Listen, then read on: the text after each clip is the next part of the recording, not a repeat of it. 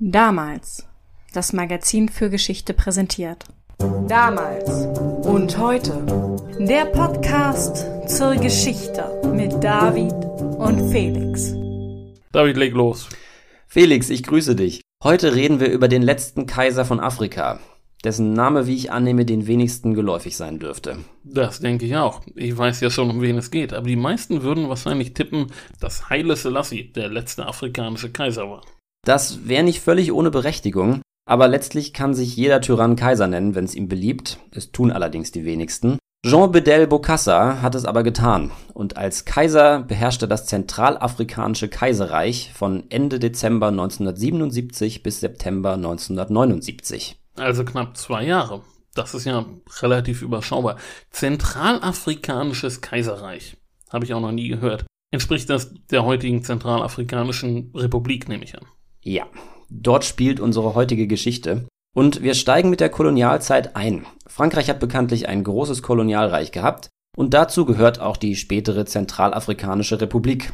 Als Einheit entsteht dieser spätere Staat als Territorium Obangi Shari im Jahr 1894. Anfang des 20. Jahrhunderts wird dieses Territorium dann Teil französisch-Äquatorialafrikas, das aus insgesamt vier Territorien entsteht. Zu dieser Zeit reorganisieren die Franzosen nämlich ihre afrikanischen Kolonien zwecks effizienterer Verwaltung. Französisch-Äquatorialafrika ist eines der beiden großen Gebilde, die da entstehen, das andere ist Französisch-Westafrika. Du hattest in der Biafra-Folge erklärt, dass die Briten das teilweise ähnlich gemacht haben, konkret im Fall Nigerias, dass die Franzosen das Gebilde dann aber wieder aufgelöst haben, als es in Richtung Dekolonisierung ging. Hm, Im Gegensatz zu den Briten in Nigeria, genau. Die Kolonialherren in Paris sind nicht der Ansicht, dass sich die nationalen Strömungen der verschiedenen Ethnien innerhalb dieser großen Kolonien beherrschen lassen und dass der Zerfall letztlich sowieso kommen würde. In den Kolonien ist diese Sicht zumindest umstritten, Einige hätten es lieber, die Territorialgebilde nicht zu zerschlagen. Dazu gehört auch Barthélemy Boganda. Boganda ist 1946 der erste Vertreter des Territoriums Ubangishari in der Pariser Nationalversammlung und er ist der Präsident des Großen Rates Französisch-Äquatorialafrikas. Er träumt von den Vereinigten Staaten von Lateinafrika. Und damit ist er nicht allein. Aber die Entscheidung wird eben in Paris gefällt und sie fällt aus wie bereits gesagt. Die Territorien werden voneinander gelöst und jedes wird ein eigener Staat. Aus französisch-Äquatorialafrika werden die vier Staaten Kongo, Gabun, Tschad und Ubangi-Shari. Die ersten drei dieser Namen, die dürften die meisten schon mal zumindest gehört haben, denn das sind heute auch noch Staaten. Ubangi-Shari musst du, glaube ich, noch mal kurz erklären. Den Namen Ubangi-Shari hatte ich ja gerade schon erwähnt. Aus Ubangi-Shari wird später die Zentralafrikanische Republik. Aus Äquatorialafrika werden also wie gesagt vier Staaten, aus Französisch-Westafrika werden sogar acht. 1960 im sogenannten Afrikanischen Jahr werden all diese Staaten dann unabhängig. Dazu gehören übrigens auch zwei britische, eine belgische und eine italienische. Wobei Kolonialmächte natürlich auch nachher alles getan haben, um ihren Einfluss auf die ehemaligen Kolonien nicht zu verlieren. Buganda, der von den Vereinigten Staaten von Lateinafrika geträumt hat, erlebt die Unabhängigkeit nicht mehr. Er wird im Dezember 1958, also zwei Jahre vor der Unabhängigkeit, erster Staatschef des autonomen Territoriums Ubangishari, aber schon wenige Monate später, 1959, kommt er bei einem Flugzeugabsturz ums Leben. Nee, der Flugzeugabsturz, der ist ja das moderne Äquivalent des Reitunfalls, nicht? Ja, und auch in diesem Fall kann man davon ausgehen, dass nachgeholfen worden ist. Französische Ermittler finden im Flugzeugwrack Spuren von Sprengstoff, aber die genauen Umstände lassen sich leider nicht mehr ermitteln. Auf jeden Fall hinterlässt Boganda damit eine Lücke in der politischen Landschaft von Ubangishari, er hat das Land seit dem Zweiten Weltkrieg durch die Autonomie und sozusagen bis zum Vorabend der Unabhängigkeit maßgeblich geprägt. Also beginnt die Unabhängigkeit ein Jahr später mit einem neuen Mann an der Spitze. Ja, David Dacko tritt nach kurzem Machtkampf an Bogandas Stelle. Die Macht bleibt bei der regierenden Mesan-Partei, die von Boganda gegründet worden ist. Die hatte zur Zeit der Autonomie Regierungsaufgaben und bleibt entsprechend auch danach sehr wichtig. Kurz darauf kommt die Unabhängigkeit, das ist wie gesagt 1960, und Dacko wird zum ersten Präsidenten der Zentralafrikanischen Republik. So heißt das Land nämlich jetzt. Im Vergleich zu Bokassas Herrschaft, zu der wir gleich kommen, befinden wir uns jetzt also in der ersten demokratischen Phase der zentralafrikanischen Geschichte. Aber auch Präsident Dacko hat nicht vor, sich von seinem Volk in die Parade fahren zu lassen. Kaum ist das Land unabhängig, fängt Dacko damit an, die Freiheiten der Bürger zu beschneiden. Alle politischen Parteien, bis auf die regierende Mesan-Partei, werden verboten und sich selbst gibt Dako mehr Macht. Stütze dieser Macht soll die neue Armee des Landes werden. Diese Armee wird mit aufgebaut von Offizieren, die im Zweiten Weltkrieg für Frankreich kämpfen mussten und die teilweise auch nachher in französischen Diensten gestanden haben. Darunter Colonel Jean Bedel Bokassa, den Dacko im Dezember 1964 zum Stabschef ernennt. Also startet unser Protagonist in der Armee. Wenig überraschend. Wie lange lässt er sich denn Zeit, bis er Dacko aus dem Amt jagt und den Laden selbst übernimmt? Ziemlich genau ein Jahr. In der Silvesternacht von 1965 auf 1966 putscht Bokassa und übernimmt die Herrschaft. Die von Daco durchgesetzte Verfassung wird abgeschafft, stattdessen gibt es jetzt eine waschechte Diktatur nach dem Vorbild des Vichy-Regimes. Sympathisch. Das Vichy-Regime war aber kein Kaiserreich. Marschall Pétain trug keine Krone auf dem Haupt. Das stimmt. Ein Jahrzehnt herrscht auch Bokassa ohne Kaiserkrone. Er macht sich erst zum General, dann zum Präsidenten auf Lebenszeit, dann zum Marschall und dann zusätzlich noch zum Premierminister. Und dann zum Kaiser. Oder erst vorher noch zum König. So gehört es sich ja eigentlich. Na, direkt zum Kaiser. Ah ja, also wie einst Napoleon. Der erklärte sich ja auch einfach zum Kaiser der Franzosen und führte damit in scharfer Abgrenzung zum Ancien Regime ein neues System ein. Napoleon ist genau die richtige Assoziation. Der ist sehr wichtig für Bokassa, er ist sein großes Vorbild. Und nur wenn man Bokassas Begeisterung für Napoleon mitdenkt, ergibt die Kaiserkrönung zumindest ein Fünkchen Sinn. Aber bevor wir zu Kaiser Bokassa kommen, verweilen wir noch ein bisschen beim Soldaten und beim Diktator Bokassa. Geboren wird er am 22. Februar 1921. Mit 18 kommt er zur französischen Armee, kämpft im Zweiten Weltkrieg und danach in Indochina. Er bekommt zahlreiche Orden und wird mehrfach ausgezeichnet. Er ist also prädestiniert, die neue Armee der frisch unabhängigen Zentralafrikanischen Republik aufzubauen. Dako macht ihn, wie gesagt, zum Stabschef und leitet damit seinen eigenen Sturz ein. Und Bokassa behauptet später, er sei mit Dako verwandt, ebenso wie mit Boganda, aber ob das stimmt, ist schwer zu sagen. Überhaupt gibt es sehr viele Informationen über Bokassa und seine Herrschaft, die beim näheren Hinsehen zumindest zweifelhaft sind. Ein Problem sind die Anekdoten, die Bokassa selbst in die Welt gesetzt hat. Ein weiteres, aus heutiger Sicht schwieriger zu lösendes Problem besteht darin, dass während Bokassas Herrschaft zahllose Schreckensgeschichten über ihn durch die westlichen Medien geistern. Und dazu kommen weitere Horrorstories, die nach Bokassas Sturz in Umlauf gelangt sind. Die sind teilweise richtig, teilweise übertrieben und teilweise falsch, haben aber wild durchmischt Eingang in Bücher und Artikel der letzten Jahre gefunden. Wir haben also ein Quellenproblem. Sowas lässt sich ja aus journalistischer Perspektive heute kaum noch entwirren. Ja, richtig. Zum Glück kann man diese Gerüchteküche ganz gut umschiffen. Wir werden uns auf den Teil der Geschichte konzentrieren, der sich von der Forschung gut rekonstruieren lässt. Über Bokassas Herrschaft ist zuerst einmal bekannt, dass er die Staatskasse als sein Privateigentum behandelt. Den Abbau von Diamanten und Rohstoffen, auch von Uran, versteht er entsprechend als sein Privatgeschäft. Dasselbe gilt für die Verpachtung der Elefantenjagd. Oppositionelle werden unterdrückt, gefoltert und getötet. Dasselbe Schicksal erleiden Offiziere, die gegen ihn putschen, was mehrmals passiert. Er unterhält gute bis freundschaftliche Kontakte zu anderen Diktatoren, darunter besonders Mobutu aus Zaire und Idi Amin aus Uganda. Naja, irgendwie naheliegend, ne? Ja, genauso naheliegend ist aber natürlich auch die Verbindung nach Frankreich. Bocassas Verbindungen in das Land der ehemaligen Kolonialherren sind gut. Besonders gut versteht er sich mit Giscard d'Estaing. Giscard wird 1974 französischer Staatspräsident. Sowohl davor, in seiner Zeit als Minister, als auch während seiner Präsidentschaft kommt er ungefähr jährlich in die Zentralafrikanische Republik, meistens mit einer seiner Affären und immer mit großer Begeisterung für die Elefantenjagd. Bokassa nennt Giscard seinen Verwandten und beschenkt ihn wohl auch großzügig, vor allem mit Diamanten. Bokassa hat also gute Verbindungen nach Frankreich.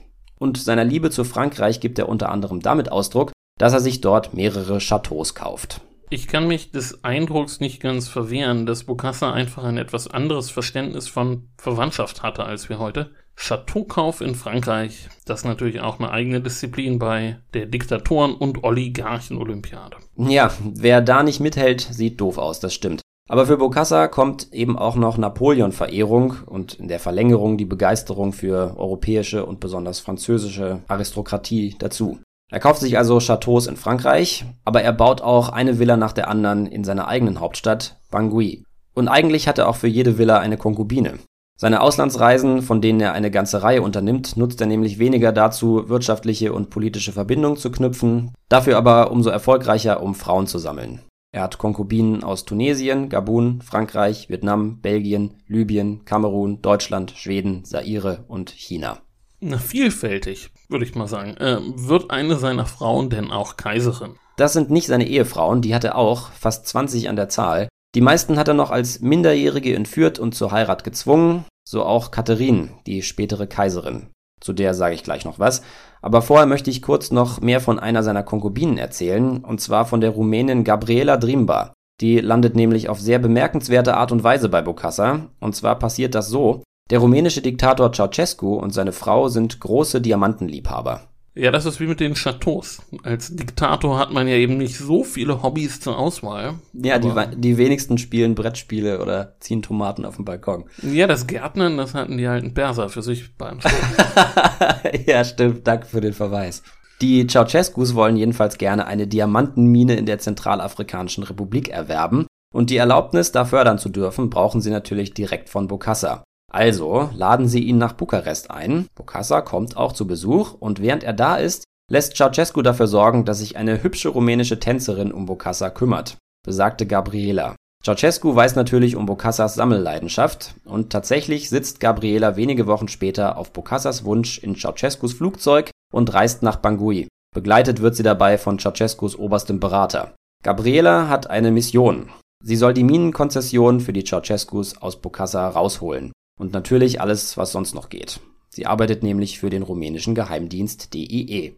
Filmreif. Bekommt Ceausescu denn seine Diamanten oder lässt sich Bokassa von seiner neuen Konkubine nichts einreden? Sie liefert genau die Ergebnisse, die Ceausescu sehen will. Bokassa verschafft den Rumänen eine ausgezeichnete Diamantenmine und nimmt dafür 10% der Einnahmen.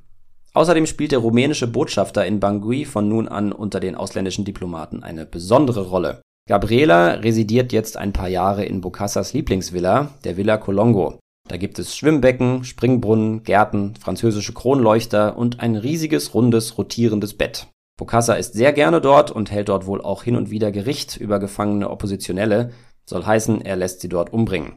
Gabriela bekommt irgendwann so große Angst vor Bokassa, dass sie einen Koffer mit Schmuck füllt und sich nach Frankreich absetzt. Schnell beginnen sich Gerüchte über den Hergang ihres Verschwindens zu verbreiten Ceausescu beauftragt den Geheimdienst DIE damit, ebenfalls Gerüchte zu streuen, denen zufolge Bokassa Gabriela nach Rumänien geschickt hat. Damit sollen französische Journalisten davon abgehalten werden, nach Gabriela zu suchen. Das klappt ausgezeichnet und die so gepflanzten Gerüchte dominieren bis heute die Literatur zu Bokassa. Ja, das besagte Problem mit den Quellen. Jedenfalls eine ziemliche Räuberpistole eigentlich, ne? Also eine Haremsdame und DIE-Agentin, das klingt wie aus so einem Spionageroman. Das finde ich auch. Trotzdem wollen wir jetzt mal zur Krönung kommen, denn mit der wird Bokassa weltberühmt, jedenfalls für eine Weile. Die Idee kommt ihm wahrscheinlich früh, aber konkreter wird sie 1974. Da endet nämlich das Kaiserreich von Äthiopien mit dem Sturz Haile Selassies. Natürlich auch mit einem Militärputsch. Wir haben hier ja schon mal über denjenigen gesprochen, der den Kaiser gestürzt hat. In der Folge über die Operation Salomon war das. Genau, Mengistu ist einer der Offiziere, die gegen Haile Selassie putschen und damit das Kaiserreich beenden. Er ist dann der Gegenspieler der Israelis, die versuchen, die äthiopischen Juden nach Israel zu bringen. Darum ging es in der Folge zur Operation Salomon. Es sei gesagt, dass Haile Selassie nicht nur mit den Offizieren seine Probleme gehabt hat, sondern auch mit Studenten und mit der einfachen Bevölkerung. Als er seine Macht verliert, sind also viele auch sehr glücklich darüber, Nichtsdestotrotz ist er international durchaus angesehen gewesen. Das äthiopische Kaisertum ist sehr alt und dass es nun endet, wird international als Zäsur wahrgenommen. Für Bokassa bedeutet das Ende von Haile Selassie in erster Linie eines, er hat einen Grund mehr, sich zum Kaiser zu machen. Da Afrika einen Kaiser braucht. Wenn nicht in Äthiopien, dann in Zentralafrika, oder wie ist seine Überlegung? Ja, so verpackt er das. Er hat natürlich noch andere Argumente auf Lager. Er lässt verlauten, Demokratien und Republiken seien etwas völlig Unafrikanisches. Ein Kaiserreich zu errichten sei also die Wiederherstellung authentisch afrikanischer Kultur und die Überwindung des Kolonialismus. Die Lage in Äthiopien hilft ihm außerdem gleich doppelt. Dass es unter Mengistu so läuft, wie es eben läuft, führte als Beweis ins Feld, dass afrikanische Gesellschaften die umgekehrte Entwicklung, also die Abschaffung von Monarchien, nicht verkraften. Wie dem auch sei, er fällt also die Entscheidung, sich zum Kaiser krönen zu lassen. Hat er dafür denn auch realpolitische Gründe? Reines Geltungsbedürfnis wird es ja wohl nicht gewesen sein, oder doch? Geltungsbedürfnis spielt auf jeden Fall eine große Rolle dabei. Das kann man auch sehr leicht an den Interviews späterer Jahre sehen.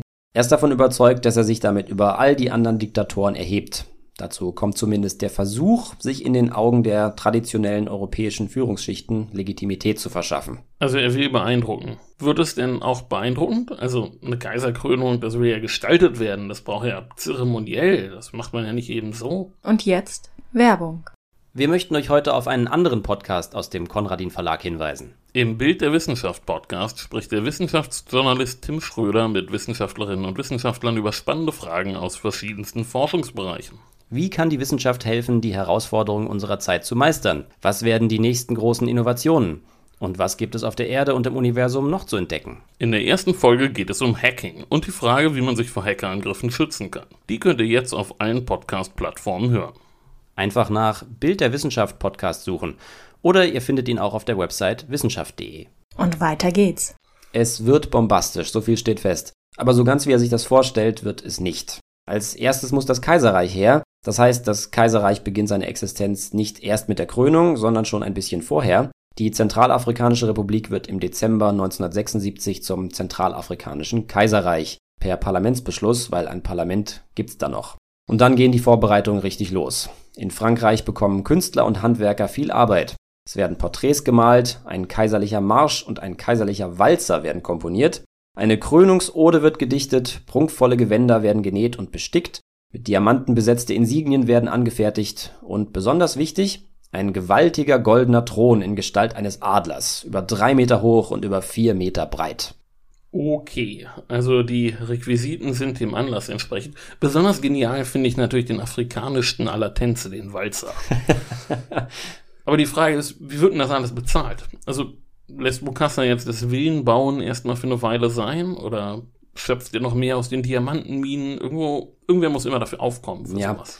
Also das Geld, das Zentralafrika zum Überlegen braucht, kommt sowieso zum beträchtlichen Teil aus Frankreich und aus anderen Ländern. Es wird damals spekuliert, dass Frankreich für die Kosten aufgekommen ist. Tatsächlich fließen aus Frankreich pro Jahr umgerechnet ungefähr 25 Millionen Dollar nach Zentralafrika, was den Kosten der Zeremonie entspricht, aber die fließen jedes Jahr, Krönung hin oder her.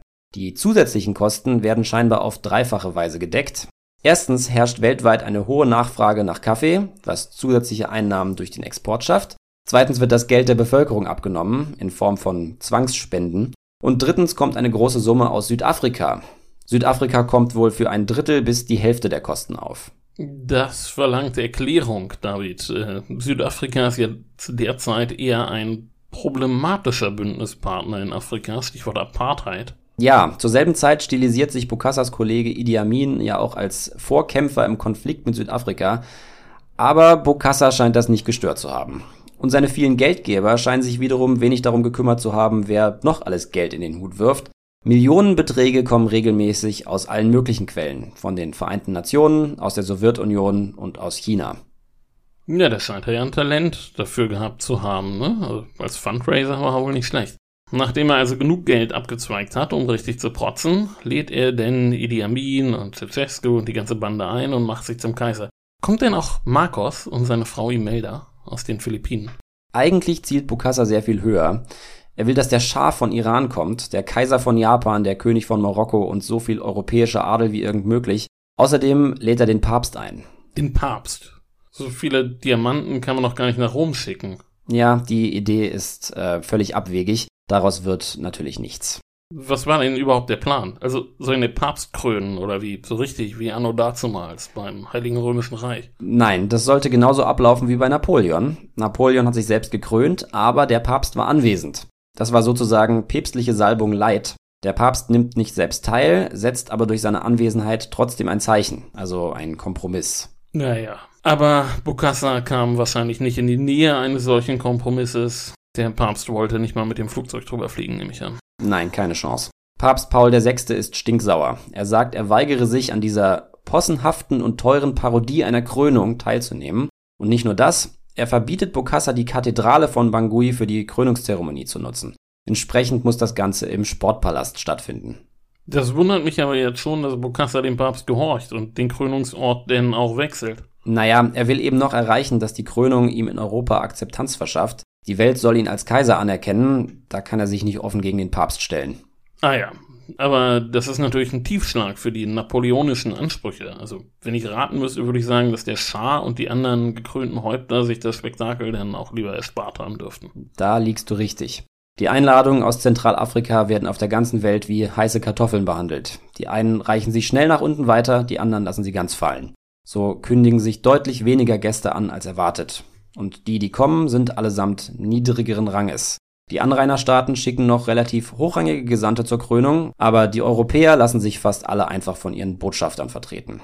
Der bekannteste Aristokrat, der kommt, ist Graf Emanuel, ein Verwandter des Prinzen von Liechtenstein. Liechtenstein ist natürlich eine sehr imposante Großmacht. Und das ist natürlich schlimm für Bokassa. Mit dem ganzen napoleonischen Pomp spricht er ja in erster Linie die Europäer an. Was seine Diktatorenkumpels betrifft, die lassen sich auch alle entschuldigen. Mobutu kommt nicht, Idi Amin kommt auch nicht und Omar Bongo aus Gabun kommt auch nicht. Das ist natürlich ein echter Reinfall. Ja, Idi Amins Entschuldigung ist übrigens bemerkenswert. Er erklärt, er könne die Reise deshalb nicht antreten, weil die Gefahr bestünde, dass israelische Fallschirmjäger ihn entführen würden. Das vor dem Hintergrund der Operation Entebbe. Ja, die haben wir ja schon gelegentlich erwähnt, auch wenn wir nie umfangreicher über sie geredet haben, glaube ich. Genau. Außerdem sagte er, er sei damit beschäftigt, die Invasion Südafrikas vorzubereiten. Und dafür kann man sich natürlich mal einen Nachmittag freinehmen. Na klar, das braucht Zeit. Vor dem Hintergrund muss ich ja eigentlich nicht erwähnen, dass auch Ceausescu und Marcos nicht kommen und Giscard erst recht nicht. Die Bundesrepublik schickt einen Sonderbotschafter, und zwar den diplomatischen Ruheständler Harald Graf Posadowski-Wehner. Dessen Frau ist eine Prinzessin von Hohenzollern-Sigmaringen, und in Bonn vermutet man zu Recht, dass das bei Bokassa Eindruck machen wird. Aber insgesamt ist die Sache trotz der Hohenzollern-Frau doch schon im Vorfeld ein ziemlicher Reinfall. Ja. Bei der Krönung von Haile Selassie im Jahr 1930 war das übrigens ganz anders. Ich hatte ja schon erwähnt, dass das äthiopische Kaisertum durchaus angesehen war.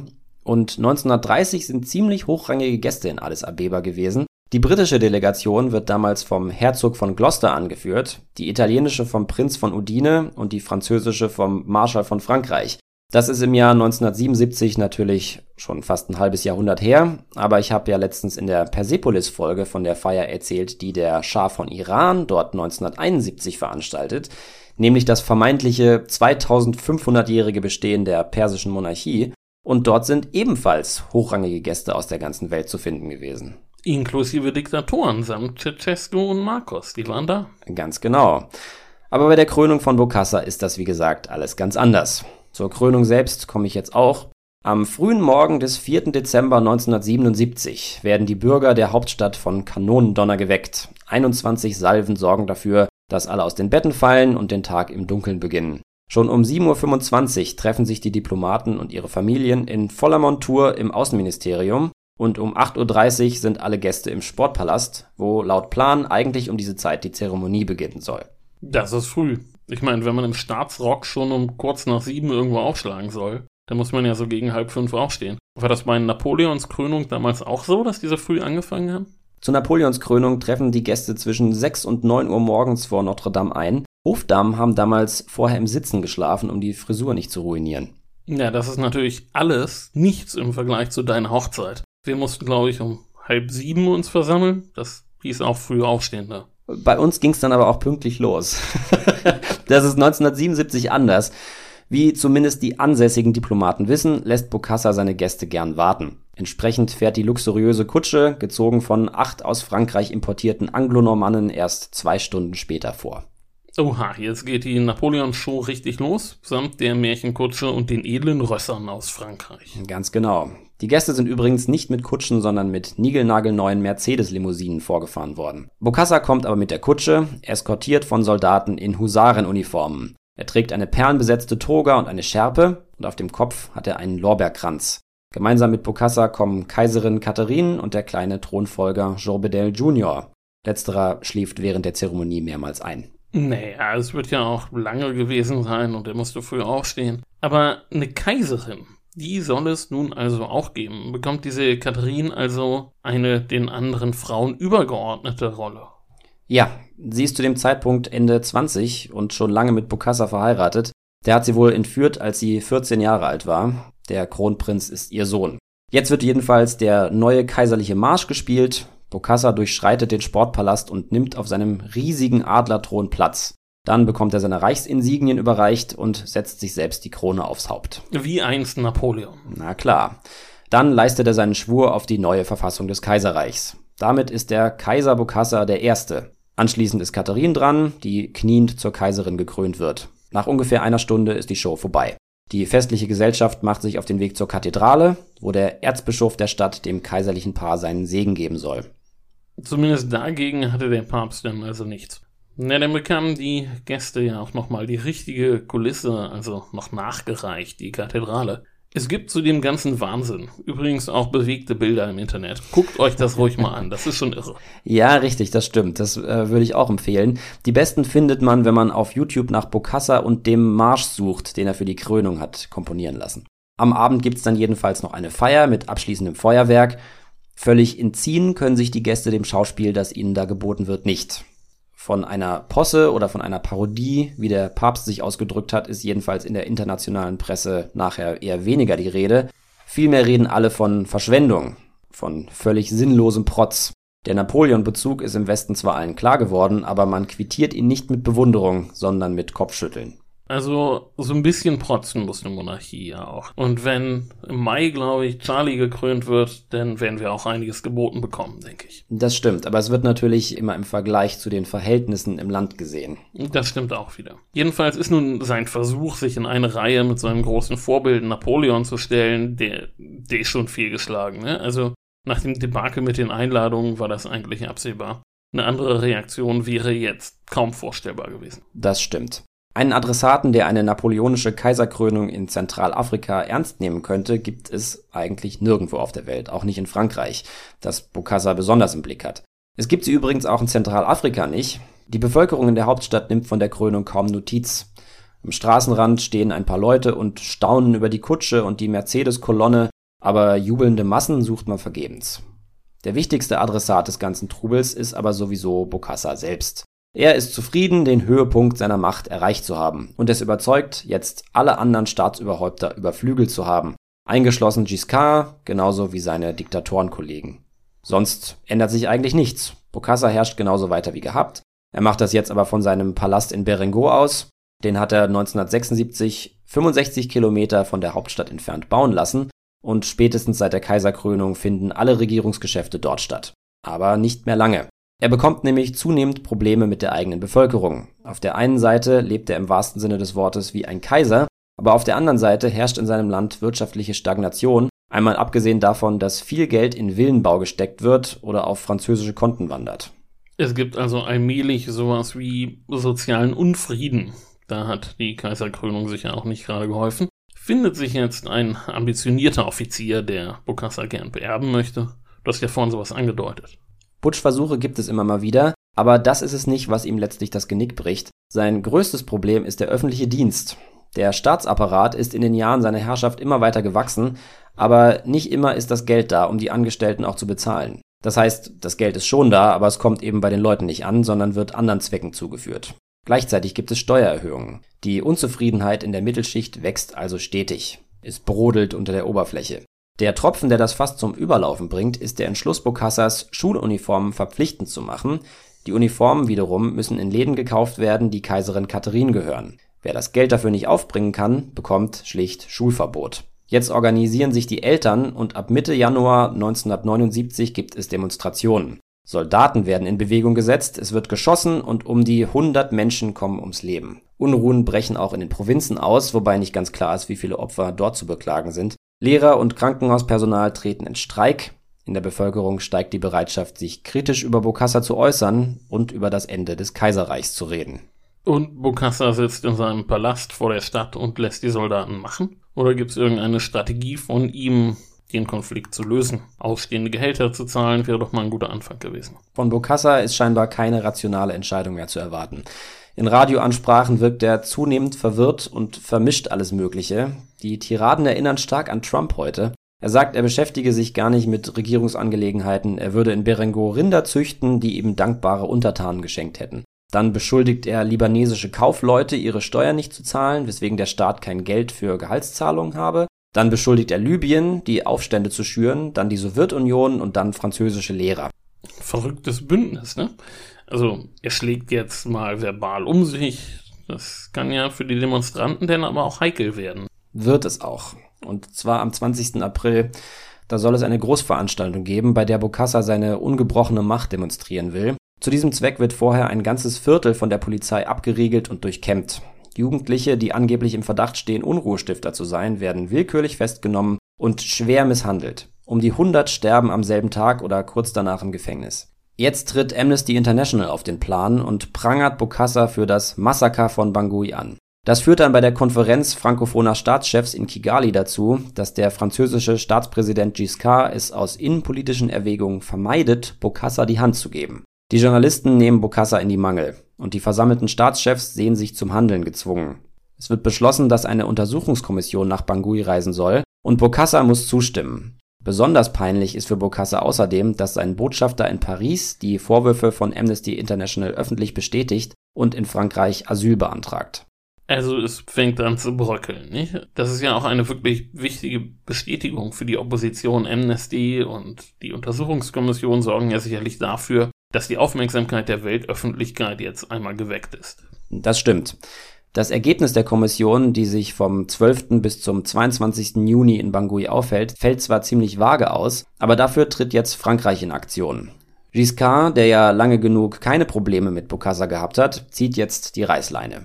Möglicherweise hat damit auch Kaiserin Catherine etwas zu tun. Sie verlässt mit einem beträchtlichen Vermögen das Land und begibt sich zu Giscard. Bokassa wird später behaupten, Giscard und Catherine hätten ein Verhältnis gehabt.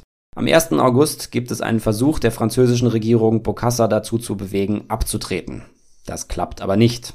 Plan B ist es, die Sache selbst in die Hand zu nehmen. In Paris wird die Entscheidung getroffen, Bokassa zu entfernen. Giscard verzichtet also in Zukunft auf die Elefantenjagd und macht sich jetzt an den Sturz Napoleons. Sollen jetzt die Aufständischen im Land unterstützt werden oder macht Frankreich das gleich selber und schickt seine Soldaten? Frankreich will es tatsächlich selber machen. Aber vorher gibt es geheime Absprachen mit den Regierungen der Anrainerstaaten. Die haben mit dem Sturz Bokassas allesamt kein Problem. Ihnen ist der Kaiser zunehmend peinlich geworden und sie können einen Machtwechsel in Zentralafrika eigentlich kaum erwarten. Als nächstes braucht man einen geeigneten Nachfolger. Und man kommt auf David Dacko. Also auf Bokassas Vorgänger, der Präsident, den er einst aus dem Amt entfernt hat. Genau. Und der hat nach seinem Sturz einen bemerkenswerten Werdegang hinter sich. Fast ein Jahrzehnt steht er unter Hausarrest. Dann, im Jahr 1975, führt Bokassa ihn bei einer Messe in der Kathedrale zurück in die Gesellschaft ein. Und nicht nur das, Bokassa macht Dako zu seinem Berater. Er ist jetzt bei allen offiziellen Anlässen zugegen, hält sich aber sehr zurück. In der Öffentlichkeit redet er selten und äußert sich zu politischen Themen überhaupt nicht. Die Franzosen treten nun im Jahr 1979 also diskret an Dako heran und rekrutieren ihn für ihren Plan. Bevor es richtig losgeht, reist Dacko zu einer Kur nach Frankreich. Der letzte Schritt ist es, alles über die Bühne zu bringen, wenn Bokassa nicht im Land ist. Auf die Weise soll erreicht werden, dass es keinen Widerstand seiner Garden gibt. Dafür gibt es wohl eine geheime Vereinbarung mit Gaddafi. Bokassa wird von Libyen Geld in Aussicht gestellt, aber nur, wenn er zu persönlichen Verhandlungen nach Tripolis kommt. Bokassa macht sich also auf den Weg und er nimmt einen ganzen Tross an Leuten mit, inklusive potenzielle politische Gegner, damit diese während seiner Abwesenheit nichts gegen ihn unternehmen können. Aber Dako hatte er nicht auf der Rechnung. Nein, absolut nicht. Dako hat es wohl verstanden, sich seit seiner Begnadigung sehr geschickt und vorsichtig zu verhalten, und den Sturz Bokassas wird er sicherlich nicht geplant haben, bis die Franzosen an ihn herangetreten sind. Aber zu dem Zeitpunkt, als Bokassa sich auf den Weg nach Tripolis macht, ist Dako eh schon längst in Frankreich und wartet auf seine triumphale Rückkehr. Und Frankreich steht jetzt in den Startlöchern. Wahrscheinlich brauchst gar keine große Truppe, die sich jetzt in Bewegung setzt, um das Kaiserreich zu erobern. Ja, stimmt. Am 20. September 1979 ist es dann soweit. Operation Barracuda startet.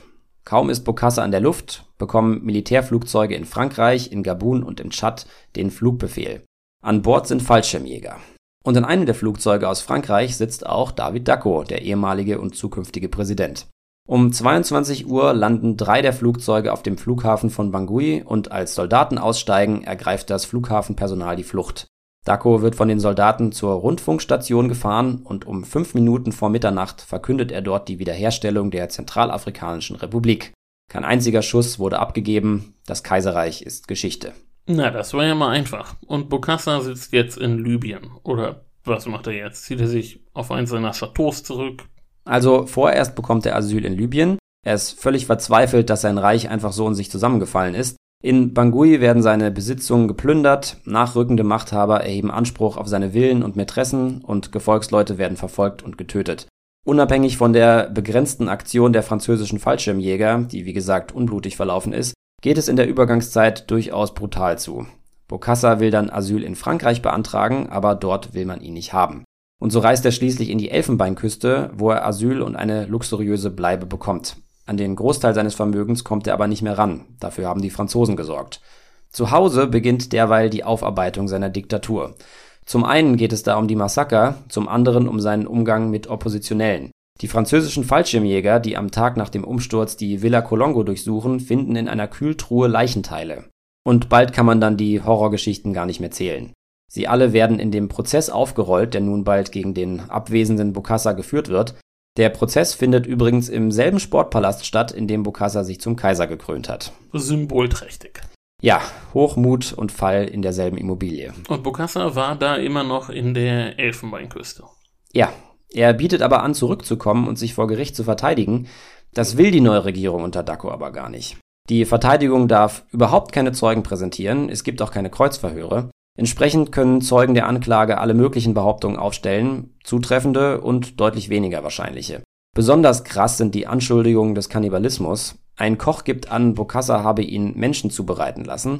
Er erzählt vor Gericht, er habe eine Leiche mit Zwiebeln und Pernod zubereitet. Die Leiche habe sich dann im Ofen aufgerichtet und anklagend mit dem Finger auf ihn gedeutet. Er habe daraufhin mit dem vermeintlichen Toten gerungen und ihn zurück in den Ofen geschoben. Ey, ja, muss ich das jetzt kommentieren oder eher nicht? Ja, nee, eher nicht. Vier Tage dauert der Prozess, dann wird er in allen Punkten, inklusive Kannibalismus, schuldig gesprochen und zum Tode verurteilt. Die Elfenbeinküste verweigert aber seine Auslieferung. Und Frankreich hält sich erstmal raus. Frankreich steht voll und ganz hinter der neuen Regierung. Ende 1981 wird Bokassa dann auch die französische Staatsbürgerschaft entzogen. Bokassa findet allerdings noch einen Weg, sich an Giscard zu rächen. Als es auf die Präsidentschaftswahlen in Frankreich zugeht, äußert er sich ausführlich über seine Verbindung zu Giscard während der letzten Jahre. Er behauptet nicht nur, dass Giscard ihm die Kaiserin ausgespannt hat, sondern er erzählt von der Elefantenjagd, jungen Frauen, die er Giscard regelmäßig zur Verfügung gestellt haben will, und von großen Diamantengeschenken, die Giscard gerne angenommen haben soll. Das Ganze wird ein handfester Skandal in Frankreich und der trägt mit dazu bei, dass Giscard die Wahl verliert und den Élysée-Palast an Mitterrand abtreten muss. Mitterrand, der hatte ja auch eine interessante Afrikapolitik. Er war ein begnadeter Klientelpolitiker. Ja, richtig. Und auch er bekommt noch mit Bokassa zu tun. Im Dezember 1983 kommt Bokassa nämlich völlig unerwartet nach Frankreich. Da kommt er in dem letzten Chateau unter, das ihm geblieben ist. Er hat aber scheinbar immer größer werdende finanzielle Probleme. Der zentralafrikanische Staat erhebt Anspruch auf seine anderen Schlösser und so kommt er nicht an sie ran. Dasselbe gilt für seine Konten. Er schreibt ein Buch oder lässt es schreiben, aber bevor es auf die Büchertische kommt, schreitet Giscard ein und verhindert die Veröffentlichung. Aber Bokassa kann auch ein paar neue Freunde um sich sammeln. Und die erreichen es, dass eine beschlagnahmte Corvette an ihn ausgeliefert wird. Ein Flugzeug im Wert von 6 Millionen Francs. Die verkauft er umgehend und tritt im Oktober die Rückreise nach Zentralafrika an. Das ist ja riskant. Oder rechnet er sich Chancen aus, wieder in die Macht zu kommen? Weil, wenn er das nicht kann, dann droht ihm doch immer noch die Hinrichtung. Er ist ja längst verurteilt worden. Schwer zu sagen. Später behauptet er, der französische Geheimdienst hätte ihn entführt. Aber deutlich wahrscheinlicher ist, dass er wieder an die Macht will. Als er auf dem Flughafen am Gepäckband erkannt wird, gibt es Applaus. Polizisten laufen davon und Bokassa setzt zu einer Rede an, aber dann sind schnell Soldaten da und nehmen ihn fest. Er wird jetzt aber nicht einfach hingerichtet, sondern das Verfahren wird wieder aufgerollt. Bokassa behauptet nun, das sei sein eigentliches Ziel gewesen. Er will seinen Namen reinwaschen. Okay, aber warum jetzt nochmal der Prozess? Er war ja schon einmal rechtskräftig verurteilt. Das stimmt. Die Sache ist die, zu dem Zeitpunkt herrscht in Zentralafrika André Kolingba. Der hat 1981 David Dacko aus dem Amt geputscht. Na, das ging ja wieder schnell. Der gute Dacko hat nie besonders viel von seinem Mann. Ne? So ist das. Jedenfalls ist Zentralafrika seit dem Sturz Bokassas nicht plötzlich ein Land blühender Gärten geworden. Viele Probleme sind immer noch dieselben. Und wie der Applaus am Flughafen zeigt, gibt es durchaus einige Leute, die sich Bokassa zurückwünschen. Kolingba will den neuen Prozess jetzt dazu nutzen, Bokassa nochmal durch die Manege zu treiben, alle Horrorstories wieder hervorzukramen und damit die eigene Herrschaft zu legitimieren. Muss Bokassa jetzt wieder in den Sportpalast? Nein, eigentlich ist das tatsächlich wieder geplant, aber aus Sicherheitsbedenken findet dann doch alles im Justizpalast statt. Alle Anklagepunkte bleiben gleich. Aber diesmal kann die Verteidigung etwas ausrichten. Besonders die Zeugenaussagen zum Thema Kannibalismus nehmen Bocassas Anwälte erfolgreich auseinander. Das wundert mich jetzt weniger. Bokassa selbst verteidigt sich anfangs auch langatmig selbst, aber von Verhandlungstag zu Verhandlungstag merkt man ihm die Erschöpfung immer mehr an. Um jedes Vergehen wird gerungen. Es geht zum Beispiel um den Mord an einer Frau und die Frage, ob sie mehr als zwei Brüste gehabt habe. In dem Fall würde sie als Hexe gelten und Bokassa hätte dann das Recht, sie zu töten, weil die Verteidigung gegen Hexen legal ist. äh, ja, jedenfalls wird Bokassa diesmal nicht in allen Punkten schuldig gesprochen. Die Anschuldigung des Kannibalismus gilt nun zum Beispiel als widerlegt. Aber fürs Todesurteil reicht es trotzdem. Dazu kommt es dann aber auch nicht. Das Urteil wird in eine Freiheitsstrafe umgewandelt, die dann weiter verkürzt wird und schließlich kommt Bokassa durch eine Generalamnestie im September 1993 auf freien Fuß. Die letzten drei Jahre seines Lebens lebt er in vergleichsweise bescheidenen Verhältnissen. Ein paar Mal tritt er in seiner alten Marshalls-Uniform auf, aber meistens trägt er ein weißes Gewand. Wer ihn fragt, der bekommt von ihm erzählt, dass der Papst ihn heimlich zum 13. Apostel ernannt hat und dass die Franzosen versuchen, ihn zu vergiften. Und er trauert seiner Kaiserin hinterher, die ihn, wie er glaubt, für Giscard verlassen hat. Also er hat jetzt spätestens in den letzten Jahren seines Lebens vollends den Durchblick verloren. Naja, auf jeden Fall scheint er sich völlig in den eigenen Geschichten verstrickt zu haben. Interessant ist jedenfalls auch der Nachruf. Im staatlichen Radio wird seine Herrschaft als glanzvoll beschrieben. Vom Monster von Berengo, wie man ihn früher genannt hat, ist keine Rede mehr. 2010 wird Bokassa dann vom damaligen Präsidenten Zentralafrikas François Bozizé komplett rehabilitiert. Anlässlich des 50. Jahrestages der Unabhängigkeit würdigt Bozizé ihn als großen Erbauer. In einer Ansprache sagt er, Zitat, er hat das Land aufgebaut, aber wir haben zerstört, was er geschaffen hat. Na, das ist ja mal eine interessante Form des historischen Rückblicks. Ja, aber auch fast schon zu erwarten. Es ist ja schon eine ganze Weile her, dass wir hier über das Ende von Ferdinand Markus geredet haben. Da haben wir ja eine ganz ähnliche Geschichte. Je mehr Zeit vergeht, desto eher sind die Menschen bereit, sich ihre Geschichte umschreiben zu lassen. Ja, du hattest das damals in der Marcos-Folge, glaube ich, schon mal angesprochen. Inzwischen hat sich der Marcos-Clan bereits wieder der Philippinen bemächtigt. Ja, mit Beharrlichkeit und aggressiver Geschichtsklitterung ist alles möglich. Das ist doch ein schöner Abschluss, ne? Vielleicht sollten wir den Satz doch mal auf ein T-Shirt schreiben. ja, mal sehen, was Herr Bergmann von der Idee hält. Der erzählt uns jetzt nämlich was vom neuen Damalsheft. Also spitzen wir die Ohren. Hallo Herr Bergmann, worum geht's im neuen Titelthema von damals? Hallo Herr Melching, es geht diesmal um die Aufklärung und da habe ich gleich eine gute Nachricht parat. Und das wäre welche? Sie und ich stehen, wenn wir unseren Job als Journalisten gut machen, in einer langen Tradition, die unsere Gesellschaft stärker verändert hat als vieles zuvor. Wir sind Aufklärer. Also damals als Magazin oder dieser Podcast tragen im Idealfall dazu bei, dass die Leserschaft der Zeitschrift ebenso wie die Hörerinnen und Hörer dieser Folge etwas mehr über Geschichte wissen, als wenn sie unser Informationsangebot nicht wahrgenommen hätten. Das ist Aufklärung pur. Na, das freut mich natürlich. Aber ist das nicht ein bisschen dick aufgetragen jetzt? Okay, das war vielleicht ein kurzer Werbeblock in eigener Sache, aber stimmt trotzdem. Wenn man es etwas neutraler formuliert. Bücher, Zeitungen, Magazine insgesamt, Fernsehen, Radio, Podcasts, Dokus, was es da alles gibt, Vorträge, die Vorlesungen an den Unis, Lexika und die Suchmaschinen im Netz, all das und vieles mehr ermöglicht uns, die Welt besser zu verstehen. Alles klar. Aber wie bekommen wir jetzt die Kurve zur Geschichte im Heft? Ich versuche es mal. Also wir leben im 21. Jahrhundert und die Menge des Wissens, ich habe es eben schon angedeutet, das interessierten Menschen zugänglich ist, war noch nie so groß wie heute.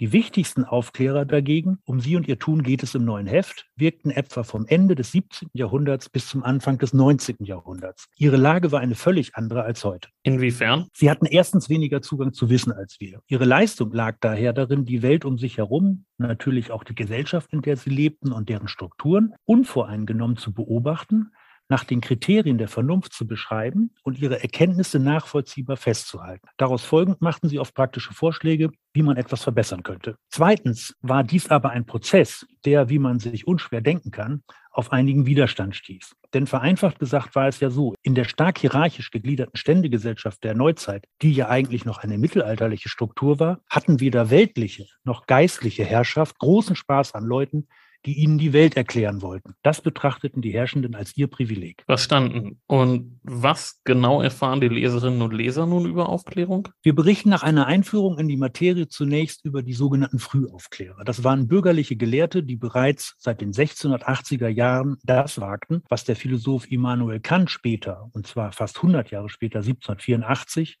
in dem berühmten Satz zusammenfasste, habe Mut, dich deines eigenen Verstandes zu bedienen. Das war sozusagen das Programm der Aufklärung und zugleich eine Anleitung für die Praxis.